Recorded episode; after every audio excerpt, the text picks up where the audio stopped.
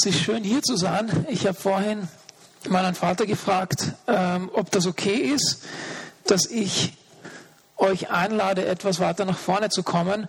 Aber bevor wir das tun, will ich euch einladen, einfach mal kurz aufzustehen, wenn wir das alle tun können. Genau, steht einfach mal kurz auf, alle. Du kannst mit der Aufnahme noch warten, Ronny. Das ist ein kleines Experiment. genau. Super, jetzt stehen wir alle. Ich will euch einfach fragen. Wir sind ja eine Gemeindefamilie. Wer von euch hat in, in letzter Zeit, in den letzten Tagen, in den letzten ein, zwei Wochen nicht, wer von euch hat nicht mit Entmutigung zu tun hat, gehabt? Wenn jemand nicht entmutigt war in einer Form oder anderen in, den, in der letzten Zeit, dann dürft ihr Platz nehmen. Aber falls du das erlebt hast, Entmutigung an einem Tag, in, der, in den letzten ein, zwei, drei Wochen, dann bleib einfach stehen. Gut, ich habe niemanden gesehen, der sich jetzt hingesetzt hat. Noch eine Frage. Wer von euch würde sich wünschen, dass heute mehr Leute hier wären? Entweder Leute, die schon hier waren oder einfach neue Menschen, für die du betest, dass sie Jesus kennenlernen. wenn du das wünschst, dann bleib stehen. Wenn dir das egal ist, dann setz dich hin. Gut, es bleiben alle stehen.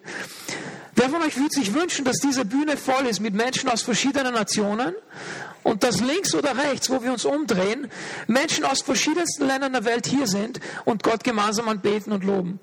Wenn du das willst, dann bleib einfach stehen und ansonsten setz dich hin. Ist ja auch okay. Vielleicht ist das nicht deine Sache. Okay, wir bleiben auch alle stehen. Gut was will ich damit sagen? Vielleicht noch eine Frage. Wer von euch hat in, in, letzter Zeit, in den letzten Tagen oder Wochen mit gesundheitlichen Schwierigkeiten zu tun gehabt? Egal ob Rückenschmerzen, Kopfschmerzen, was auch immer. Viren. Wenn, wenn, wenn du gesund warst die ganze in letzter Zeit, dann setz dich hin und ansonsten bleib stehen. Gut, stehen auch fast alle noch, bis auf eine Person, zwei Personen, genau. Gut, was ich damit aufzeigen möchte ist, es geht uns allen sehr, sehr ähnlich. Wir erleben ähnliche Dinge gerade und wir haben ähnliche Wünsche. Wir haben ähnliche Gebetsanliegen.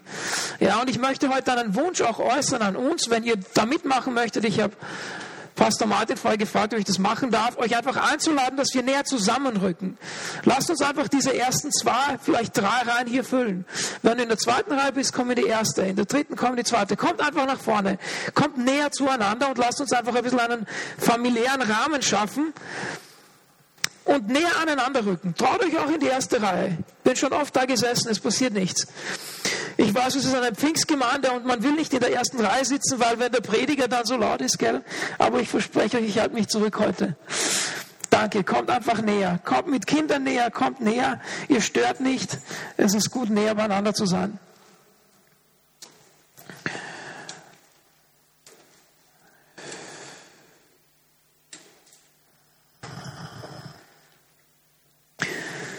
Für mich ist es wirklich eine Freude, dass ich hier sein kann heute.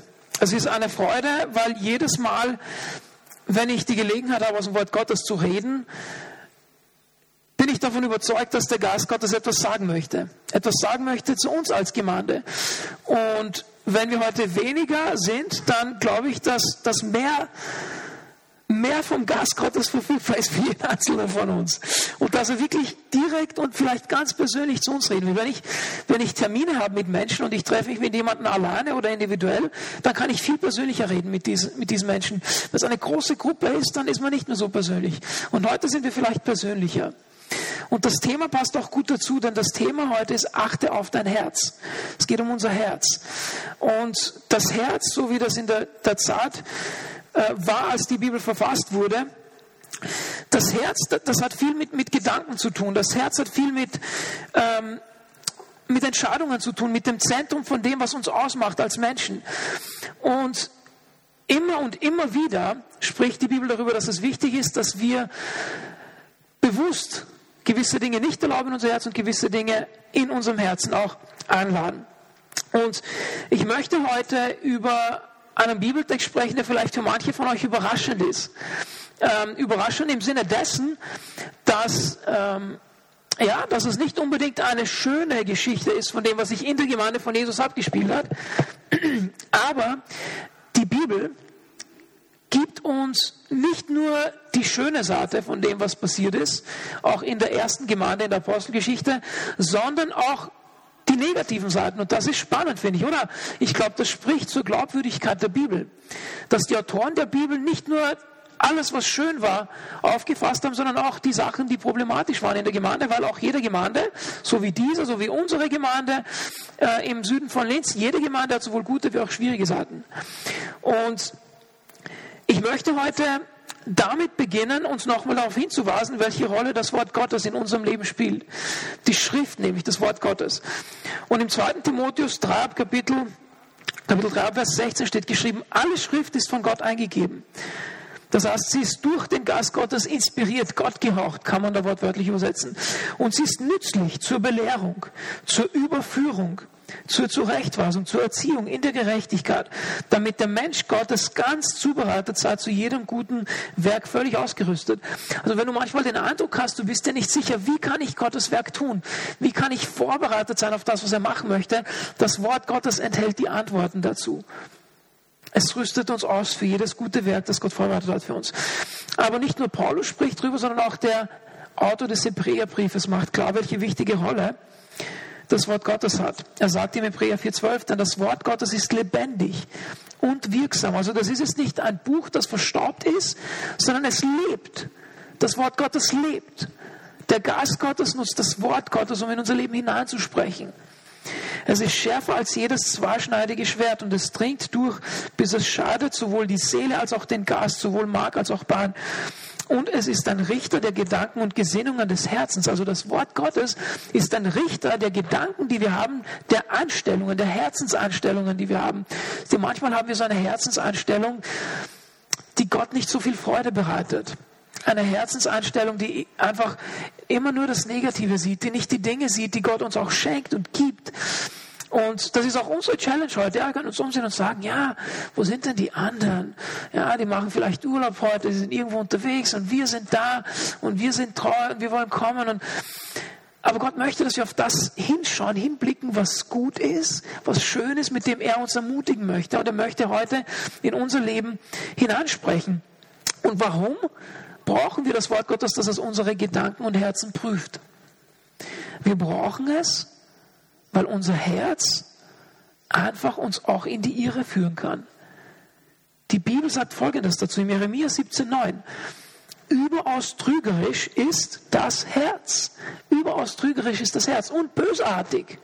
Das ist das menschliche Herz, unser Fleisch. Wer kann es ergründen? Also wenn unser Herz trügerisch ist, wenn unser Herz uns in die Irre führen kann, dann glaube ich, ist es wichtig, dass das Wort Gottes hineinschauen kann, uns widerspiegeln kann, was in unserem Herzen ist und dass wir das prüfen lassen von Gott, damit er das verändern kann, das was nicht passt in unserem Herzen. Und ich glaube, Gott möchte das bei uns allen machen, bei mir, bei uns allen. Es gibt Dinge in unserem Herzen, wo Gott noch arbeiten möchte. Keiner von uns ist noch vollkommen heilig in diesem Heiligungsprozess, auf den wir hinarbeiten. Das Wort Gottes spricht da herein und im Alten Testament, in Sprüche 4,23 steht geschrieben, mehr als alles andere behüte dein Herz. Warum? Denn von ihm geht das Leben aus. Ja, wenn wir viel Raum schaffen für Entmutigung auch in unserem Leben, dann wird uns das beeinflussen. Dann wird uns äh, da wird das unsere Perspektive auch beeinflussen, wie wir den Alltag bewältigen oder auch nicht bewältigen. In der Elberfelder Übersetzung, die ist näher am Original, steht geschrieben, als alles, was man sonst bewahrt, behüte dein Herz. Denn in ihm entspringt die Quelle des Lebens. Wortwörtlich könnte man sagen, aus dem Herzen sind die Ausflüsse des Lebens. Jesus hat auch gesagt, alles, was aus dem Mund rauskommt, ist ja in unserem Herzen drinnen. Ja, das heißt, auch unsere Worte sind ein Spiegel dessen, was in unserem Herzen drinnen ist. Ich möchte uns ermutigen, dass wir in den kommenden Tagen und Wochen darauf achten, welche Gedanken wir in unser Herz erlauben und auch welche Worte wir aussprechen. Denn sie reflektieren ja das, was in unserem Herzen drinnen ist. Ich habe das deswegen angesprochen, weil das, was wir heute uns ansehen werden, offenbart, dass auch innerhalb der Gemeinde es Menschen gibt, die es nicht immer ernst meinen mit Gott. Ja? Auch in einer Gemeinde, wo die Dinge super laufen und in der Urgemeinde vor 2000 Jahren sind die Dinge sehr, sehr gut gelaufen. Ja, es sind tausende Menschen in sehr kurzer Zeit zum Glauben gekommen. Wer würde sich nicht freuen, wenn hier in Linz tausende Menschen in ein paar Wochen zum Glauben kommen? Ich meine, das wäre doch genial, oder? Und das ist passiert.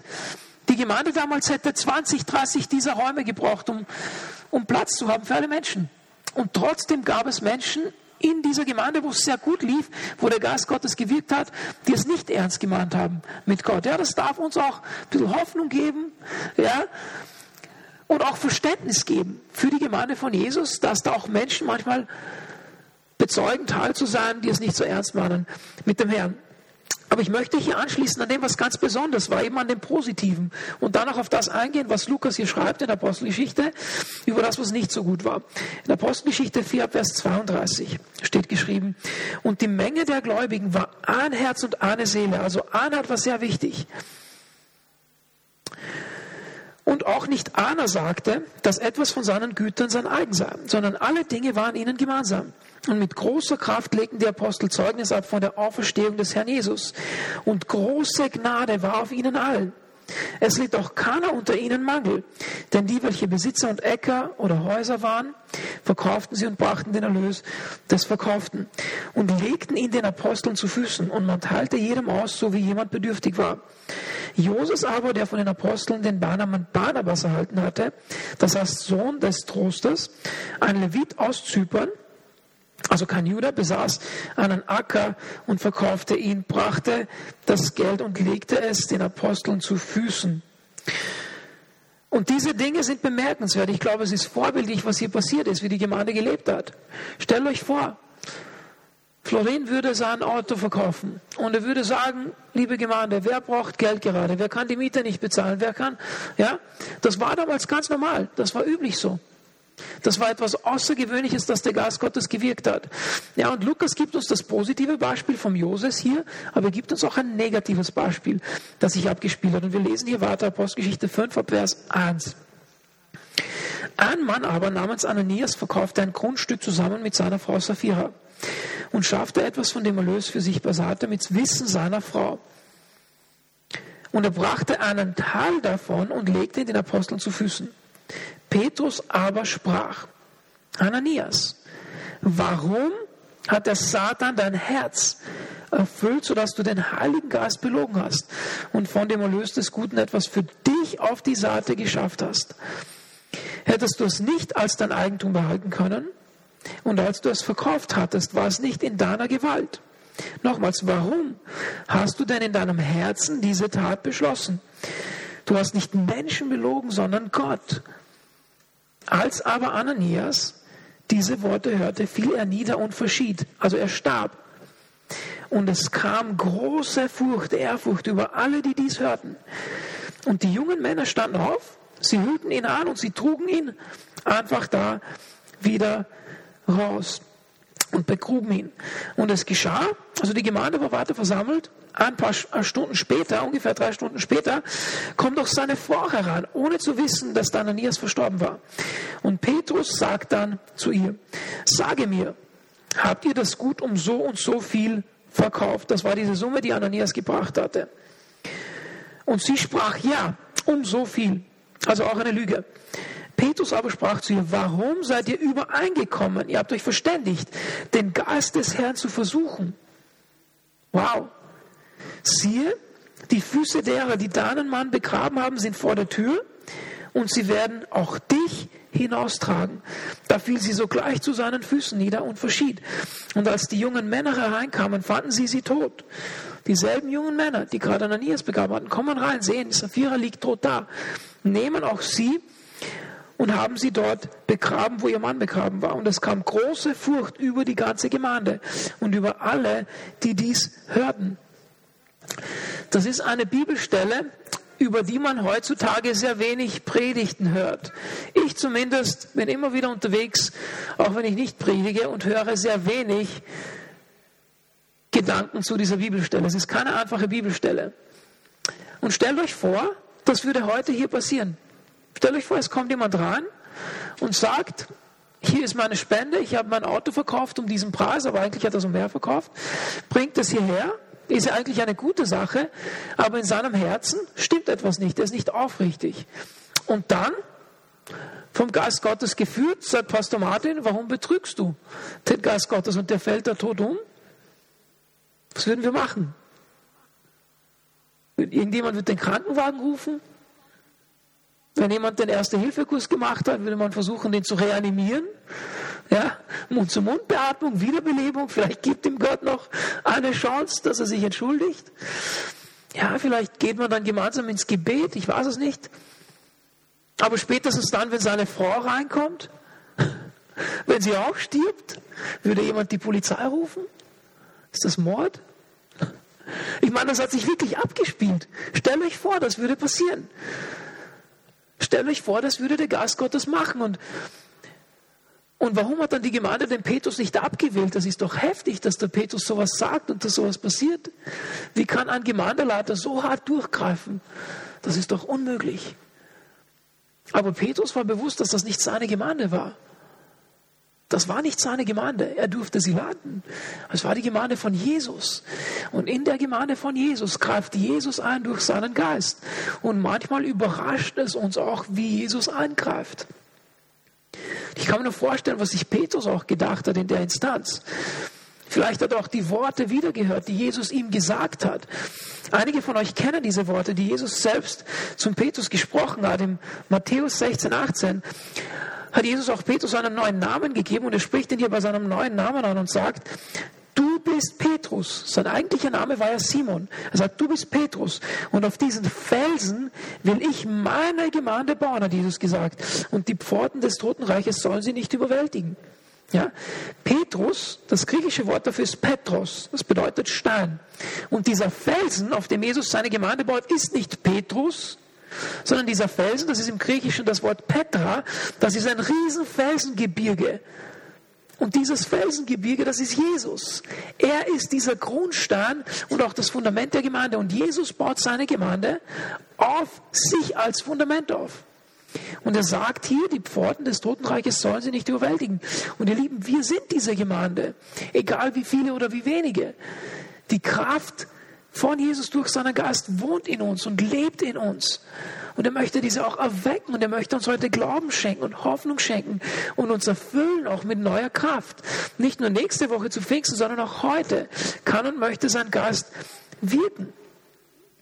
Und ich habe das deswegen vorgelesen, damit uns bewusst wird, dass Jesus keinesfalls egal ist, was mit seiner Gemeinde passiert.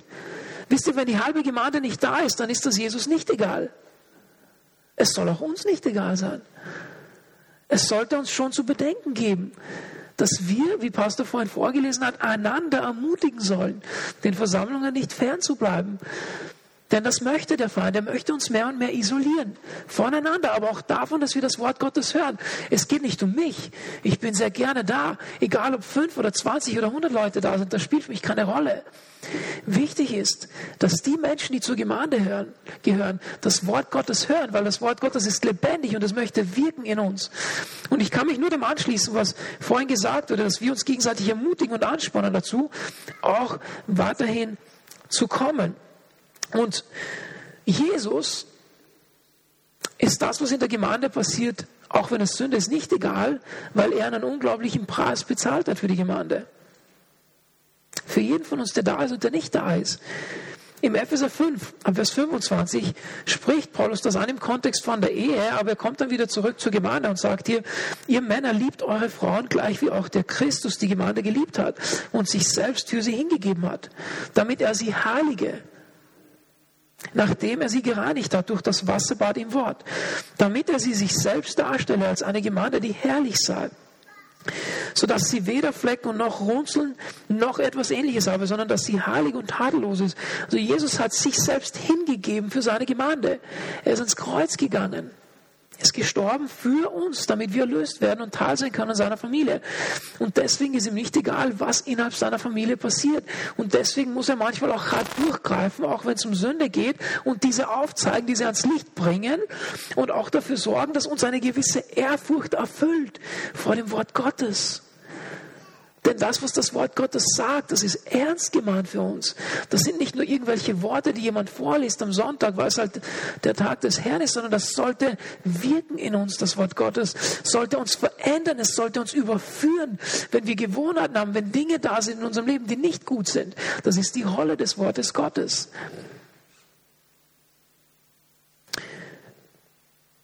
Und Jesus hat das Problem unserer Sünde extrem ernst genommen. Er hat sie so ernst genommen, das Problem der Sünde der Menschheit, dass er bereit war, ans Kreuz zu gehen. Und auch nachdem er am Kreuz gestorben ist und wieder auferstanden ist, nimmt er das Problem unserer Sünde sehr ernst. Und er möchte eine Braut haben, eine Gemeinde haben, die geheiligt ist, die von allem Schmutz befreit ist. Wir sind als Gemeinde auch seine Braut und Jesus kommt wieder und möchte eine Braut haben, die wahr ist, die rein ist. Und er säubert auch immer wieder in der Gemeinde nicht nur unsere Herzen, sondern auch die Gemeinde selbst. Manchmal auch von einigen Menschen, die es eben nicht so ernst meinen, auch wenn das vielleicht hart klingt. Aber Jesus ist der Einzige, der weiß, wer wirklich zu seiner Gemeinde gehört und wer es nicht ernst meint mit ihm in seinem Herzen. Und das, was, was uns manchmal vielleicht nicht so bewusst ist, ist, dass die persönliche Sünde im Leben von einer Person in der Gemeinde etwas zu tun hat mit allen Menschen in der Gemeinde. Ich weiß, wir denken uns schon manchmal, ja, was zu Hause passiert, was in der Arbeit passiert, was ich dann irgendwie mit jemandem am Telefon bespreche, das ist zwischen mir und der Person, zwischen mir und Gott. Aber ich glaube, die Bibel macht das schon sehr deutlich, dass die Sünde, die wir persönlich auch begehen, etwas mit der ganzen Gemeinschaft zu tun hat. Und Johannes spricht darüber, er kannte Jesus sehr, sehr gut, war Jesus sehr nahe. Im 1. Johannes 1 ab Vers 6 sagt er folgendes über die Tatsache, dass wir nicht zur selben Zeit im Licht Gottes und in der Dunkelheit auch leben können. Wenn wir sagen, dass wir Gemeinschaft mit ihm haben und doch in der Finsternis wandeln. Das bedeutet in unserem praktischen Leben, wenn wir in Sünde wandeln, in Unaufrichtigkeit des Herzens, so lügen wir nur und tun nicht die Wahrheit. Wenn wir aber im Licht wandeln, wie er im Licht ist, so haben wir Gemeinschaft miteinander. Wow! Wenn wir im Licht sind, haben wir nicht nur persönliche Gemeinschaft mit Gott, sondern wir haben Gemeinschaft miteinander, als Christen, als Gemeinde. Die Sünde steht uns im Weg zur Gemeinschaft miteinander. Und das Blut Jesu Christi, seines Sohnes, reinigt uns von aller Sünde. Ja? wenn wir sagen, dass wir keine Sünde haben, so verführen wir uns selbst. Und viele Leute tun das, auch in der Gemeinde. Und die Wahrheit ist nicht in uns. Wenn wir aber unsere Sünden bekennen, so ist er treu und gerecht. Jesus ist immer treu, ist immer gerecht, dass er unsere Sünden vergibt und uns reinigt von aller Ungerechtigkeit. Das möchte er machen heute. Er möchte uns reinigen von aller Ungerechtigkeit. Er möchte, wenn es etwas gibt in unserem Herzen, das nicht seinem Willen entspricht, möchte er das sauber machen. Und ich möchte wieder zurückkommen zu Ananias und Sapphira, zu dem, was hier passiert ist. Denn es ist deutlich, dass, dass die Herzenshaltung von einer Person oder von einer Familie Einfluss haben kann auf das, was in der ganzen Gemeinde passiert unser Lebenswandel als lebendige Bausteine, die nebeneinander in diesem Haus zusammengebaut sind, als lebendiges Körperglied der Gemeinde, kann einen positiven oder einen negativen Effekt haben auf die Gemeinschaft, in der wir uns befinden. Unsere Anwesenheit oder Abwesenheit kann einen positiven oder negativen Effekt haben auf das Leben der Gemeinde. Und in der Apostelgeschichte im Kapitel 5, wo ich schon vorhin gelesen habe, möchte ich nochmal das vorlesen, was Petrus hier zum Ananias gesagt hat, weil er wiederholt etwas immer und immer wieder. Und wenn in der Bibel etwas immer und immer wieder wiederkommt, dann hat das eine besondere Bedeutung. Dann sollten wir auch hinterfragen, was das ist. Und Petrus spricht hier und sagt, Ananias, warum hat der Satan dein Herz erfüllt, sodass du den Heiligen Geist belogen hast und von dem Erlös des Gutes etwas für dich auf die Seite geschafft hast. Hättest du es nicht als dein Eigentum behalten können und als du es verkauft hattest, war es nicht in deiner Gewalt. Also in anderen Worten, du hättest dir machen können mit dem Geld, was du wolltest. Das war deins. Der Heilige Geist hat nicht gesagt, zahl das in die Gemeinde, es war deine Entscheidung. Es war eure Entscheidung, so zu tun, als wäre euer Herz aufrichtig, wenn es eigentlich nicht war. Dann fragt er nochmal, warum hast du denn in deinem Herzen diese Tat beschlossen? Du hast nicht Menschen belogen, sondern Gott. Im Vers 9 Dieselbe Frage an seine Frau. Petrus aber sprach zu ihr, zu Sapphira, warum seid ihr beide übereingekommen, den Geist des Herrn zu versuchen? Wow. Nochmal, warum? Ich glaube, das ist eine legitime Frage. Was bewegt uns dazu, Sünde Raum zu geben in unserem Leben, wenn wir doch einen so liebevollen Gott haben? Warum haben sie das getan? War ihnen vielleicht das Ansehen der Menschen wichtiger? Wollten sie, dass die anderen sehen, dass sie großzügig sind? Wollten sie vorgaukeln, dass sie Teil der Gemeinde sind, obwohl sie eigentlich in ihrem Herzen gar nicht mit dabei waren? Wir wissen es nicht, aber die Frage wird gestellt. Und die Frage gilt auch jeden von uns. Immer wieder schleichen sich Gedanken an, schleichen sich Sünden an. Warum lassen wir das zu? Und für mich ist offensichtlich, dass diese beiden Menschen auch in einem geistlichen Kampf waren wo sie in diesem geistlichen Kampf nicht wirklich stark genug waren. Wo der Teufel sie versucht hat und wo sie dieser Versuchung nachgegeben haben. Und wisst ihr, was krass ist hier? An dem, was wir gelesen haben, ist, Petrus sagt, ihr habt Gott belogen, nicht ihr habt mich belogen oder die Gemeinde belogen. Und zu Sapphira sagt er, ihr seid übereingekommen, den Geist des Herrn zu versuchen. Also der Geist Gottes war so präsent in der Gemeinde, dass ein Betrugsversuch gegen die Gemeinde ein Betrugsversuch gegen Gott und seinen Geist war. Und das ist heftig. Gott, Jesus, der Geist Gottes identifiziert sich mit seiner Gemeinde. Der Geist Gottes lebt in seiner Gemeinde. Die Gemeinde Jesu lebt durch den Geist Gottes. Und er nimmt das ernst, wenn wir Dinge zulassen und erlauben, die keinen Platz haben sollten. Denn dort, wo die Tür offen ist für die Sünde, ist die Tür auch offen für das Wirken des Bösen und des Feindes in der Gemeinde, der uns zerspalten möchte, auseinanderbrechen möchte, das Wirken Gottes verhindern möchte. Und Petrus, geführt vom Heiligen Geist, möchte dem Teufel keinen Raum geben in dieser Gemeinde. Und wir finden diese Aufforderung mehrmals im Neuen Testament, dass wir dem Teufel keinen Raum geben in unserem Herzen, in unserem Leben, auch in der Gemeinde nicht. Ich möchte abschließend einen Text vorlesen aus dem Epheser Kapitel 4, Verse 17 bis 32 wo auch deutlich wird, was es bedeutet, im Licht zu wandeln und nicht in der Finsternis zu wandeln, wie wir vorhin gelesen haben.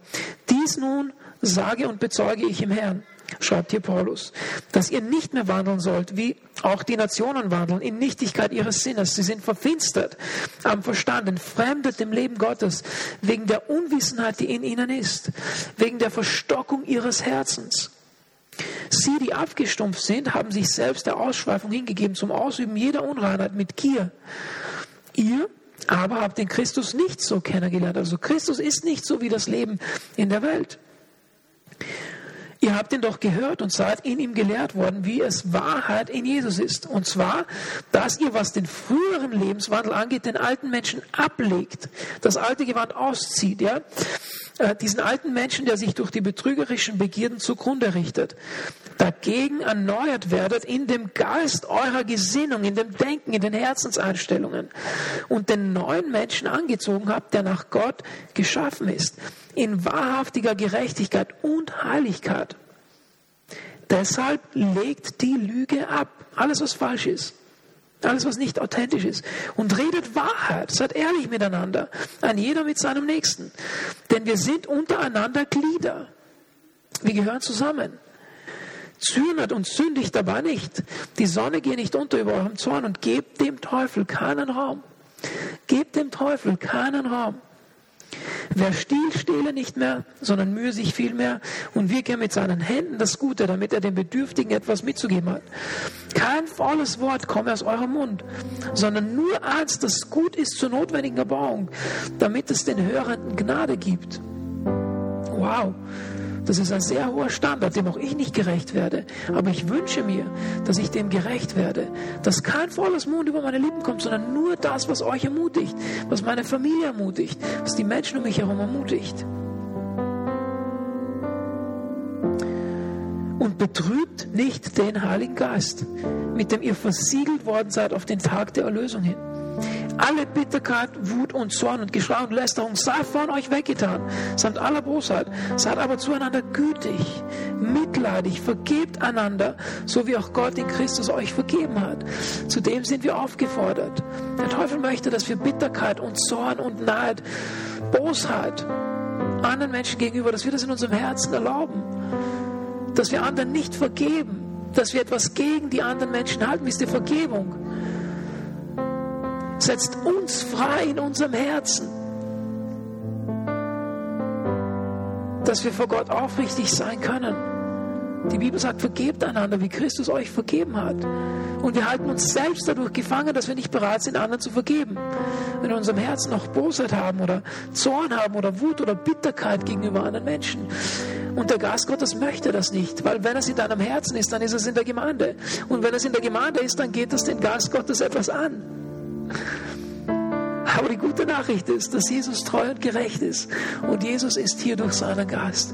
Und Jesus möchte heute wirken, egal ob du das erwartet hast oder nicht, in deinem Herzen und in meinem Herzen. Möchte er wirken. Und im Psalm 139, ich bete das immer und immer wieder, auch persönlich in meiner Gebetszeit, sagt David, erforsche mich, o oh Gott, und erkenne mein Herz. Prüfe mich und erkenne, wie ich es meine. Jesus kennt unser Herz. Aber lasst uns das auch heute beten. Prüfe, erkenne mein Herz, sieh, was da drin ist. Und sieh, ob ich auf bösem Weg bin, vielleicht auch unabsichtlich, und lade mich auf dem ewigen Weg. Und ich denke, das ist die Einladung Gottes für uns heute, dass wir vor ihn kommen, dass wir ihm erlauben, in unser Herz hineinzublicken. Und, und wenn er in dein Herz hineinblickt und du ein reines Herz hast, dann lasst uns gemeinsam auch stellvertretend vor Gott treten für die Gemeinde, auch für die Menschen, die nicht da sind. Egal wo Sünde sich eingeschlichen hat, wo der Teufel Raum hat in der Gemeinde, lasst uns Buße tun heute. Lasst uns umkehren. Wisst ihr, was ich ganz neu entdecken darf in meiner persönlichen Gebetszeit in den letzten Monaten? Ist eine neue Gebetshaltung. Einfach immer wieder auch in die Knie zu gehen. Aus Ehrfurcht vor dem Herrn. Und zu sagen, wow, wow, ein so liebevoller Gott möchte mir begegnen, möchte mir vergeben. Wow, ich kann nicht stehen, ich kann nicht sitzen. Ich muss in die Knie, weil ich es nicht verdient habe. Weil es nichts gibt, das ich tun kann, um seine Liebe je zu verdienen. Und wenn du heute ein reines Herz hast, der Geist Gottes in dir ist, wenn keine Sünde dich trennt von ihm, dann bete für die Gemeinde. Nimm eine Haltung an des Gebets, egal wie du das machen möchtest. Ob du knien möchtest, ob du stehen möchtest, ob du dich bewegen möchtest, sitzen möchtest. Aber lass uns gemeinsam ins Gebet gehen. Unsere Herzen aufmachen für ihn. Der Geist Gottes ist da und er möchte wirken. Während die die Musik im Hintergrund spielt, lasst uns einfach gemeinsam ins Gebet gehen. Lasst uns Gott suchen. Lasst uns ihn bitten, dass er uns überführt von der Sünde, die vielleicht sich eingeschlichen hat in unseren Gedanken, in unserem Herzen. Und lasst uns auch für unsere Glaubensgeschwister beten, dass der Geist Gottes uns reinigt, uns sauber macht, dass wir heilig sind, wie Jesus sich das wünscht von uns, damit er geehrt wird und seine Gemeinde ihn widerspiegelt und verherrlicht. Amen.